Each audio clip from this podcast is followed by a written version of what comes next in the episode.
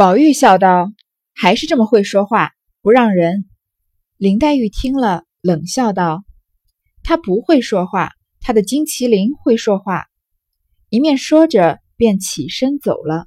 幸而众人都不曾听见，只有薛宝钗抿嘴一笑。宝玉听见了，倒自己后悔又说错了话。忽见宝钗一笑，由不得也笑了。宝钗见宝玉笑了，忙起身走开。找了林黛玉去说话，这段多短呀！但是它这个里面的感情成分多纠结。首先呢，这个嗯，史湘云把林黛玉堵回去了呢，宝玉就本来是要开个玩笑的，说史湘云还是这么会说话，不愿意让人，不愿意让林黛玉嘛。林黛玉呢，已经不高兴了。这上一次我已经解释过了吧？她已经不高兴金麒麟的事情，以及她不高兴史湘云当面堵她的事情。她就说呢，不是史湘云会说话呀。是他的金麒麟会说话，又是金玉良缘这个梗嘛？一面说着呢，就走了。但是其他人没听见呢，只有薛宝钗抿嘴一笑。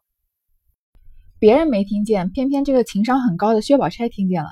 偏偏薛宝钗是里面情商高的那个人，所以呢，她并没有表态，她只是抿着嘴笑了一下，因为她知道林黛玉的这个嗯小脾气。然后呢，宝玉听见了呢，他首先后悔自己又说错了话。其实贾宝玉说错什么话了呀？并没有，他只是林黛玉在那儿借题发挥嘛。但是因为林黛玉生气了，所以贾宝玉又觉得是自己的错。但是呢，他还在后悔的同时，看见宝钗笑了，由不得也笑了。哎，这是一个比较奇妙的情绪。为什么？因为毕竟宝钗是他比较敬、尊敬、敬重的女孩子。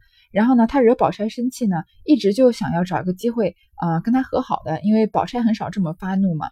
但是他本来在后悔的时候，突然看见生自己气的宝钗笑了，然后呢就觉得啊一笑应该是没事了吧，所以也笑起来，也也有一点要讨好宝钗的意思。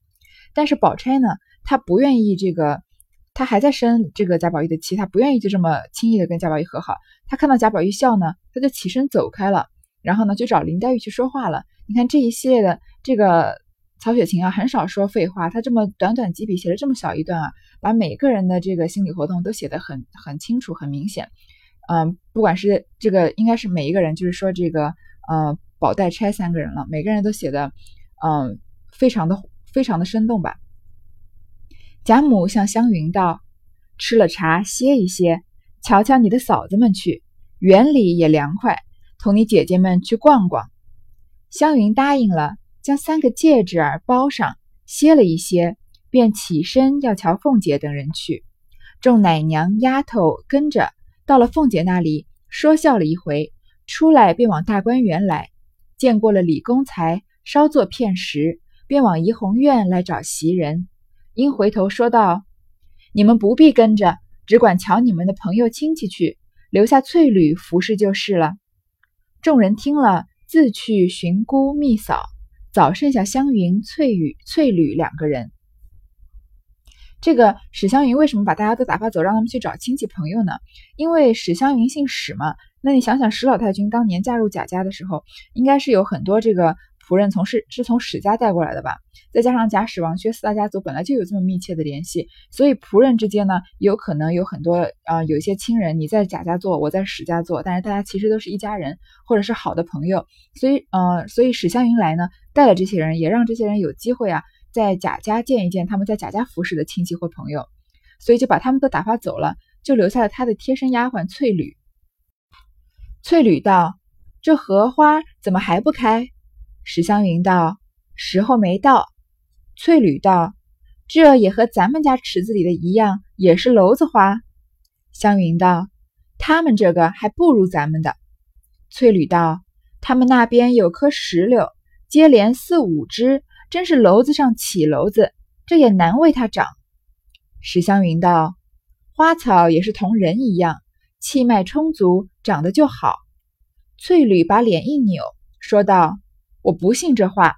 若说同人一样，我怎么不见头上又长出一个头来的人？”湘云听了，由不得一笑，说道：“我说你不用说话，你偏好说，这叫人怎么好答言？”天地间都负阴阳二气所生，或正或邪，或奇或怪，千变万化，都是阴阳顺逆。多少一生出来，人罕见的就奇，究竟理还是一样？翠缕道：“这么说起来，从古至今，开天辟地都是些阴阳了。湘云笑道：“糊涂东西，越说越放屁。什么都是些阴阳？难道还有两个阴阳不成？阴阳两个字还只是一字，阳尽了就成阴，阴尽了就成阳。不是阴尽了又有个阳生出来，阳尽了又有个阴生出来。”翠缕道：“这糊涂死了我！什么是个阴阳？”没影没形的，我只问姑娘，这阴阳是怎么个样儿？湘云道：“阴阳可有什么样儿？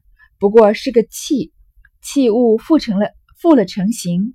比如天是阳，地就是阴；水是阴，火就是阳；日是阳，月就是阴。”翠缕听了，笑道：“是了是了，我今儿可明白了。怪道人都管着日头叫太阳呢。”算命的管着月亮叫什么太阴星，就是这个理了。湘云笑道：“阿弥陀佛，刚刚的明白了。”翠缕道：“这些大东西有阴阳也罢了，难道那些蚊子、个蚤、猛虫儿、花儿、草儿、瓦片儿、砖头儿也有阴阳不成？”湘云道：“怎么没有阴阳的呢？比如那一个树叶儿还分阴阳呢。”比如那一个树叶儿还分阴阳呢，那边朝上朝阳的便是阳，那边背阴负下的便是阴。翠缕听了，点头笑道：“原来是这样，我可明白了。只是咱们这手里的扇子，怎么是阳，怎么是阴呢？”湘云道：“这边正面就是阳，那边反面就为阴。”翠缕又点头笑了，还要拿几件东西问，因想不起个什么来。猛低头就看见湘云公绦上系的金麒麟，便提起来笑道：“姑娘，这个难道也有阴阳？”湘云道：“走兽飞禽，雄为阳，雌为阴，聘为阳，聘为阴，母为阳，怎么没有呢？”湘云、翠缕道：“这是公的，到底是母的呢？”湘云道：“这连我也不知道。”翠缕道：“这也罢了。”怎么东西都有阴阳，咱们人倒没有阴阳呢？湘云照脸啐了一口，道：“下流东西，好生走吧！越问越问出好的来了。”翠缕笑道：“这有什么不告诉我的呢？我也知道了，不用难我。”湘云笑道：“你知道什么？”翠缕道：“姑娘是阳，我就是阴。”说着，湘云拿手帕子掩着嘴，呵呵的笑起来。翠缕道。说是了，就笑得这样了。湘云道：“很是，很是。”翠缕道：“人规矩，主子为阳，奴才为阴。我连这个大道理也不懂得。”湘云笑道：“你很懂得。”这一段啊，嗯，是好几段，比较长。中间我读的时候没有停顿，因为这段是我在整个《红楼梦》里面可以说最喜欢的一段。有些时候，有些人就是《红楼梦》里有一些。呃，很重要的情节，比如说之前刚读到的晴雯思扇，比如说这个，嗯，秦可卿出殡，然后黛玉葬花，呃，甚至是这个宝钗扑蝶，到后面还有更多更多的情节，都是一些这个广为传颂的情节。很多人没有读过《红楼梦》的也知道，呃，或者没这个没吃过猪肉也见过猪跑，也听过名字。这一段啊，湘云和她的这个丫鬟翠缕两个人在这里，湘云这个呃小。小百科全书，呃，跟这个宝钗一样，她她不算是小百科全书，但是她在跟她的这个丫鬟翠缕啊，科普什么是阴，什么是阳的这段话，我特别喜欢，因为从头到尾啊，就透露着那那种就是天真无邪、活泼可爱的这个感觉。她的这个呃，湘云的这个丫鬟翠缕啊，是一点有一点这个无知无畏。但是无知的又不让人讨厌，不是那种蠢笨的无知，而是这个非常有这个探索精神的，然后一直呢要打破砂锅问到底的，非常天真可爱的一个呃小小女孩的形象。而湘云呢，是一个有受过教育的大家闺秀的，在那一本正经的呀。嗯，这个头头是道的跟他的丫鬟在这科普什么是阴，什么是阳的问题。等到他丫鬟呢问了这个问差了题的时候，他又立马把脸板起来教育他说不要乱问。这个一主一仆啊都是非常活泼可爱，都是很阳光的形象。嗯，这一段话也是《红楼梦》里面难得的一些这个让人从内心深处觉得很喜悦，就是而且非常平静的这样一个很正面的故事。因为鲁迅说。这个《红楼梦》里面是这个呃悲凉之物遍披华林嘛，就是不管他即使是在写高兴的事情，元春省亲啊这样大的宏大的场面，处处都透着悲伤。但是湘云和翠缕这一段，嗯。这个小科普的这个小片段啊，让人从内心觉得世界还是有很美好的一面的。就比如说两个小女孩一边走啊，一边走在路上，一边两个人在讨论这个，这个一本正经的讨论这个生活中很这个人生中很重要的问题啊，关于什么是阴什么是阳的问题。我们来从头看一下。首先啊，他们这个把众人都支开，只剩下湘云和翠缕的时候呢，翠缕就开始首率先发问，她说：“荷花怎么还不开？”史湘云说：“啊，开花的时间还没到。”那翠缕就说：“是不是跟咱们家的池子一样，也是篓子花呢？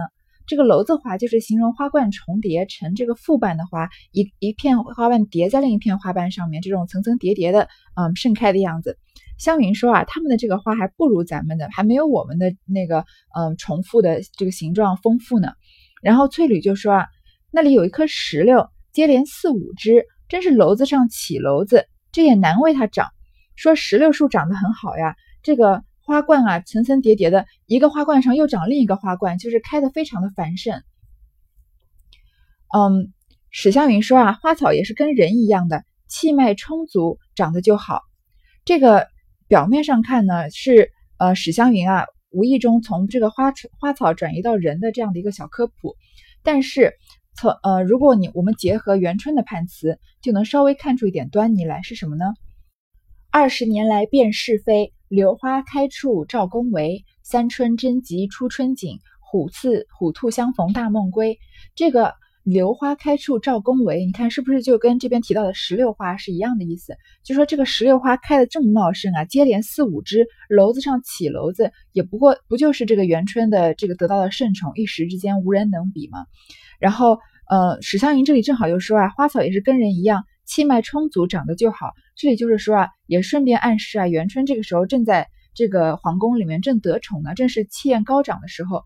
嗯，然后贾家也是因因为有元春的这个庇佑啊，也是在这个繁盛的时候。但是繁盛之后很快就要到衰落了嘛。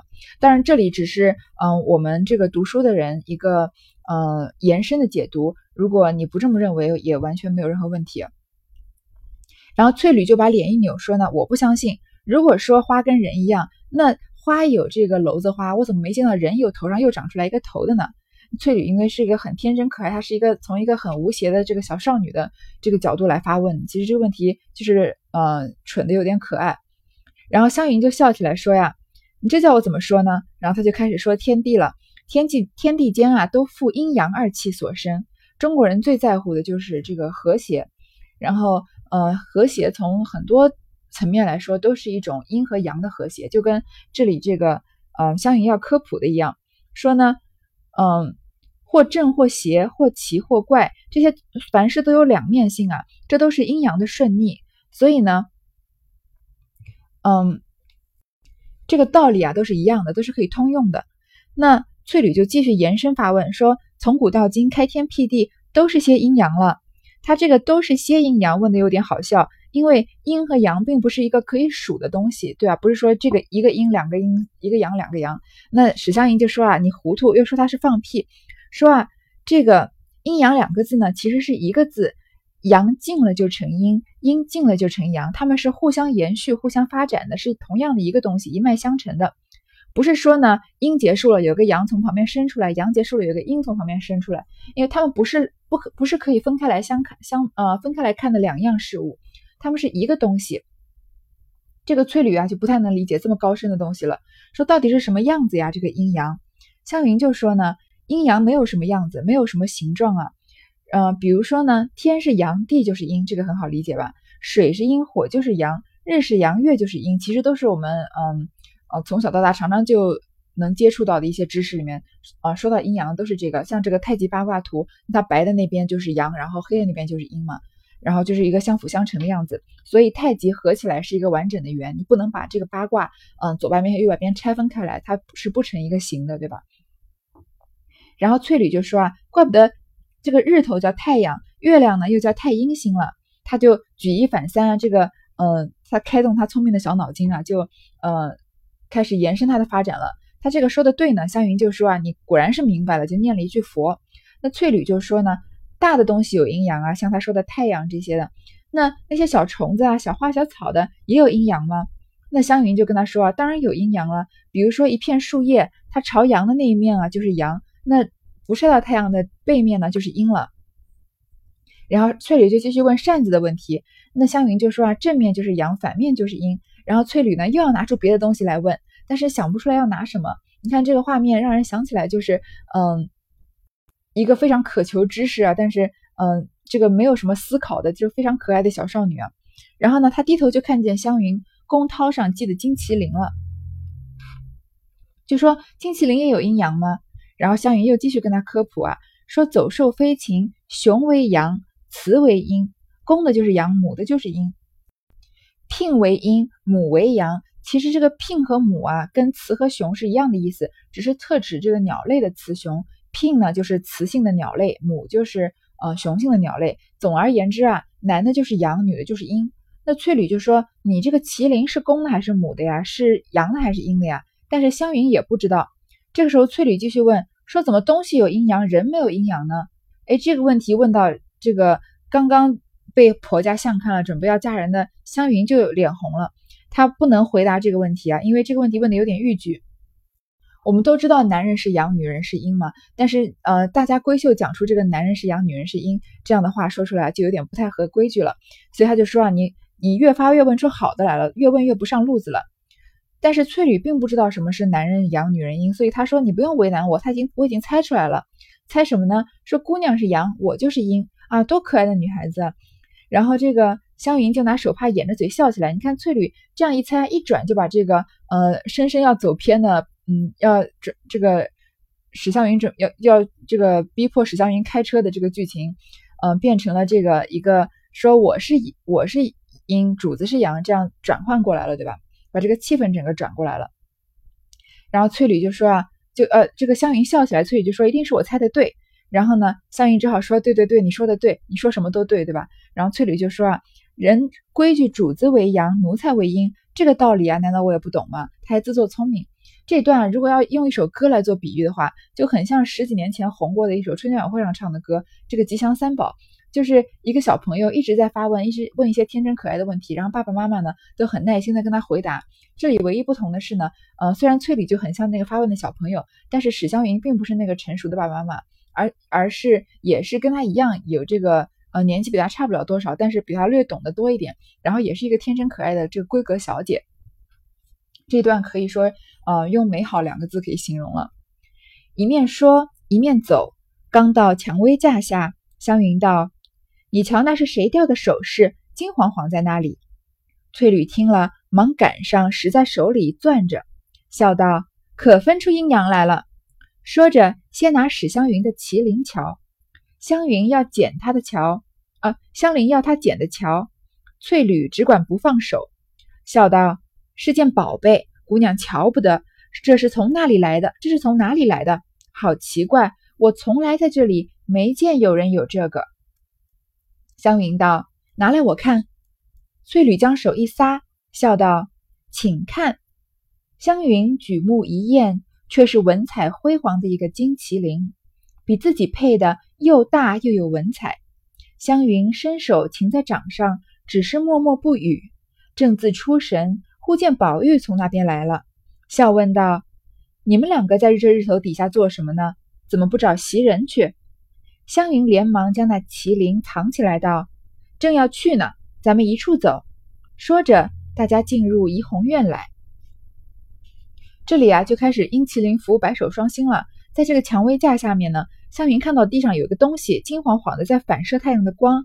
翠缕呢，就赶快把它拿出来，说了这句话，说可分出阴阳来了。原来啊，是贾宝玉要送给史湘云的金麒麟，不知道怎么呀，丢在蔷薇花那儿了。哎，你想想看，为什么丢在蔷薇蔷薇花那儿啊？是不是你能想到贾宝玉把它揣在身上，然后在蔷蔷薇花架上那天下着大雨吗？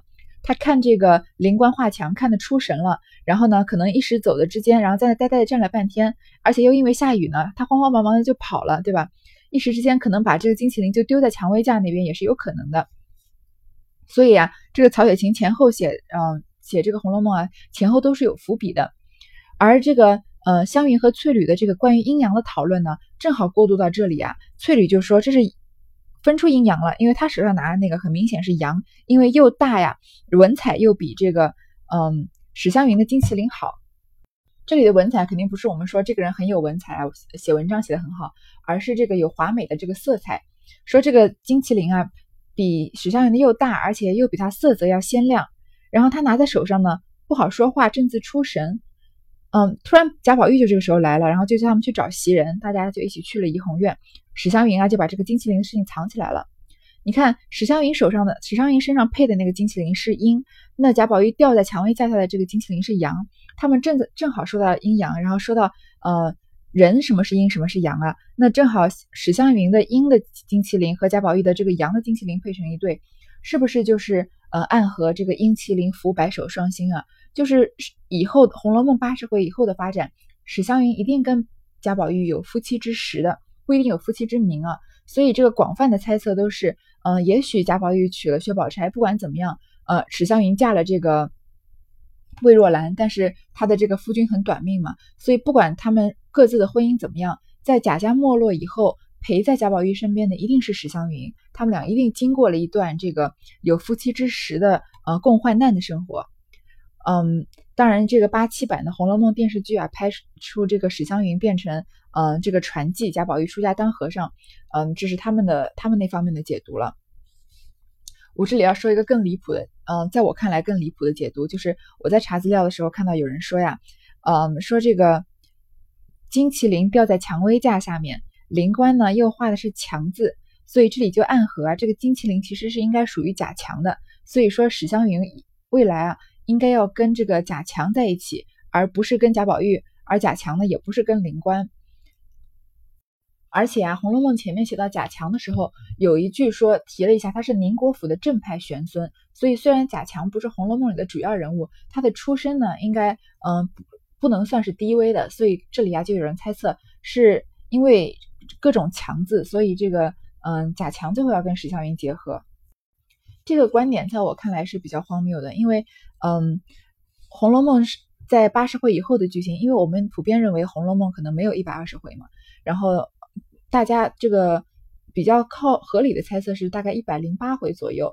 那在前面八十回啊，这个史湘云都没有跟贾强有，嗯，任何的这个接触，或者是连。比比如说，我们说这个袭人跟蒋玉菡，他们是实实在在的间接交换了这个汗金子，但是就是因为这个有个蔷薇架和，嗯，就因为金麒麟掉在蔷薇架下面，所以就说这个史湘云要跟贾强结合，我觉得是有一点生搬硬套了。我觉得我认为这是不太合理的，当然你也可能有自己的看法。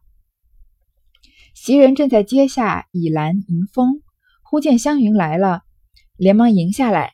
携手笑说一向久别情况，一时进来归坐。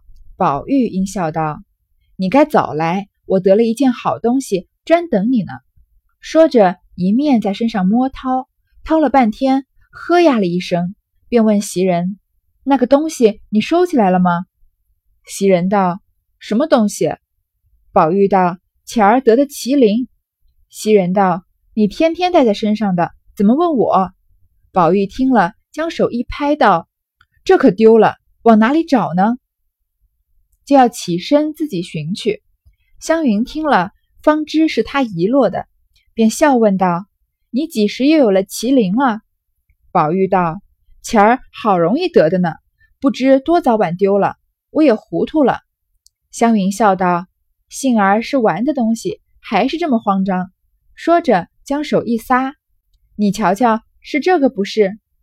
宝玉一见，由不得欢喜非常，因说道：“不知是如何，且听下回分解。”好，这一段这一回就到这里结束了。我们在这里稍微呃略略的展开讲一下“阴麒麟伏白首双星”的这个呃回目。这个“伏”字呢，很明显就是说隐喻的意思。阴麒麟伏白首双星啊，就是凭借一对金麒麟来隐喻有一对要有一对白头到老的夫妻。我先跟大家说一个我个人认为比较荒谬的这个解读法，是说因这一对白头到老的夫妻是说谁呢？是说这个贾母和这个张道士。为什么呢？因为这个他们的理论是呀，这个金麒麟有两个，一公一母是一对。那这个母的呢，一直都在史家。是呃现在传到了史湘云那儿，那很可能就是之前是由史老太君所拥有的嘛。那另外一个公的居然是在张道士那儿，那张道士谁啊？当然是荣国公的替身，那一定是常常而且又常常往这个呃宁国府和荣国府去的，所以一定常常跟到这个贾母他们那样的人见面，而他却恰恰巧恰巧啊收集到了这个呃金金的这个宫麒麟，然后呢又说啊这个嗯张道士和这个贾母在这个清虚观打醮的时候呀，说到这个嗯。当日啊，这个荣荣国公、宁国公的事情，还说到这个贾宝玉啊，很像这个荣国公的事情啊，两个人都落下泪来，这个空气气氛很奇怪，不太像平常的这个叙述方法，所以就说呢，其实，嗯，其实是说这个贾母和张道士是呃两个人互相之间有情愫，他们俩一人拿了一个麒麟，因为两个人都白了头了嘛，年纪大了，所以是这个白首双星。呃，我个人不是很赞同这样的，嗯，这个。这个结论啊，我比较赞同后一种结论，就是呃，大部分人赞同的结论。隐喻的这对白头夫妻是谁呢？首先啊，我们说这个金玉良缘，所有嗯荣国府的人，从丫鬟，从薛姨妈开始，要要狠狠命这个推广金玉良缘的薛薛姨妈开始，到这个王夫人，到嗯大大小小的丫鬟都知道有金玉良缘这个说法，然后导致这个薛宝钗都对对这件事情有一些厌烦了。嗯，那这个玉呢，只有一全贾府只有一块玉，就在贾宝玉那儿。那那个金是什么呢？有可能是薛宝钗的金锁，也有可能是呃史湘云的这个金麒麟。这个金啊，是一个被赋予特殊含义的一个东西，是有了之后啊，就有可能会跟宝玉白头偕老的这样的一个嗯，等于是一张入场券。这个入场券啊，林黛玉就没有，所以她就是嗯，一直都心里心存芥蒂嘛，很介意这件事情。那在这个贾宝玉得到金麒麟的文本旁边呢，在支批本呢有一句啊，说后数十回，若兰在社圃所配之麒麟，正此麒麟也。我在前面在说史湘云的，好像说史史湘云的判词的时候说过吧？呃，史湘云嫁给了这个魏若兰，魏若兰是一个少年英才，有一点像前文出现的冯子英那个样子。他呃有一个比较著名的情节是若兰社圃，呃，然后就说在若兰社普的时候呢，他哪佩戴了金麒麟，就说明这个。公的金麒麟最后不知道为什么到了魏若兰手里，为什么到这个魏若兰手手里呢？我们也不知道。但是既然到了他手里啊，说明这个嗯，因为金麒麟有一阴一阳嘛，那史湘云最后是要嫁给魏若兰的。那他们俩嫁史湘云嫁给魏若兰一定是很幸福的，他们俩是一段好的姻缘。但是因麒麟服白首双星，白首双星是说两个人白白头到老呀。那我们再看史湘云的这个判词里面有这个湘江水逝楚云飞，说明史湘云是没有白头到老的姻缘的。那白首双星和史湘云的判词不就是矛盾的吗？因为魏若兰和史就是说魏若兰和史湘云并没有白头到老，所以嗯，既然要这既然这两个判词是矛盾的，那这个解释似乎似乎就说不通了，就说明白首双星的这个另外一星啊不是魏若兰。那除了魏若兰，还有谁能跟史湘云白手呢？那只剩下一个人了，就是贾宝玉。那我们知道这个金麒麟本来就是贾宝玉的嘛，因为是张道士呃看完贾宝玉的玉之后给了贾宝玉的，所以嗯贾宝玉其实是这个这个阳的金麒麟的最后拥有者。那和拥有这个阴的金金麒麟的史湘云呀，最后一定是因为呃命运造化弄人啊，从无缘到有缘，最后终于结合成了嗯不管是嗯名义上的夫妻还是。嗯，是就是生活上的夫妻，两个人一定是这个伴侣，然后呢，最终啊还白了头一起老去了，所以这个比较嗯比较为大众所接受的观点呢，就是在贾宝玉在林黛玉死了之后，又经历了抄家之痛之后呢，然后史湘云又经历了她的这个丧夫之痛，魏若兰去世的时候，两个人啊在生活最低谷的时候。因为金麒麟的事情而结缘，然后在困境之中呢，互相帮持，互相依偎。因为又害怕再失去呢，所以两个人，呃，因为有这个这样共同的经历，所以最后结为了夫妻，或者是在生活上已经是夫妻的这个关系。所以也算就是白两个人也就算是白首了。而这个白首呢，不一定是两个人，嗯。一起老死，也有可能是两个人啊，经历人生都经历了很多的事情，所以也许年纪还没有到这个白发苍苍的年纪，但他们的心灵上啊，已经都是历经沧桑了，所以有这种少年白头，已经这个看破人世间的这样的经历了，所以这就是嗯，英麒麟服务白首双星有可能的这些解释。嗯，还有还有人解释认为是嗯，其实是在说贾宝玉和薛宝钗这些，我就不展开说了。嗯，如果这个到底到底英麒麟服白首双星是哪双星呢？还是每个人有每个人的解读了？好，这一回就到这里。